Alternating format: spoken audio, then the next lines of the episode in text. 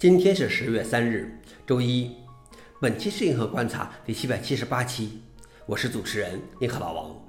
今天的观察如下：第一条，Linux 内核六点零正式发布，但更期待六点一。第二条，二零二二全球程序员薪资排行榜，中国倒数第九。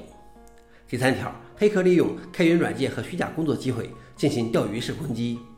下面是第一条，Linux 内核六点零正式发布。但更期待六点一，没有遇到意外，Linux 特袜子于今天推出了 Linux 六点零稳定版。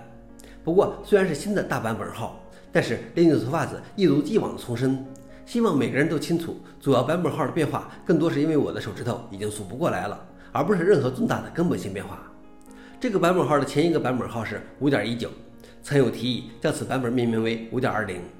另外，这也标志着 Linux 内核六点一的合并窗口开启。Linux 说，与6.0不同，6.1有许多相当核心的新东西，比如内核对 Rust 的初步支持，能够大幅提升性能的 MGLRU 等等。6.1将于今年年底发布。消息来源 f o r e n i x 老王点评：好吧，让我们继续期待6.1。第二条是2022全球程序员薪资排行榜，中国倒数第九。Code Summit 对二十多个国家的程序员的薪酬做了调查。前三名是美国、瑞士和以色列，其中美国平均年薪十一万美元。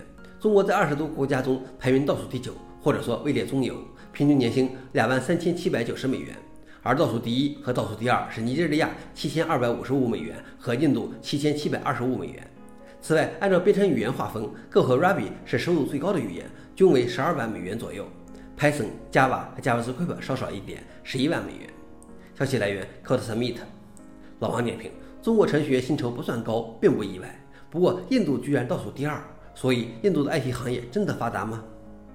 最后一条是黑客利用开源软件和虚假工作机会进行钓鱼式攻击。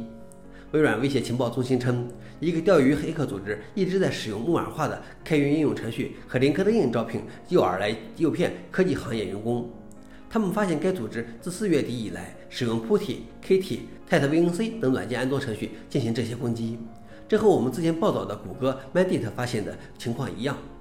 消息来源：ZDNet。老王点评：这种被带木马的开源软件钓鱼的员工真的合格吗？我觉得各个企业是不是模拟一下这种钓鱼测试？想了解视频的详情，请访问随附链接。好了，以上就是今天的硬核观察，谢谢大家，我们明天见。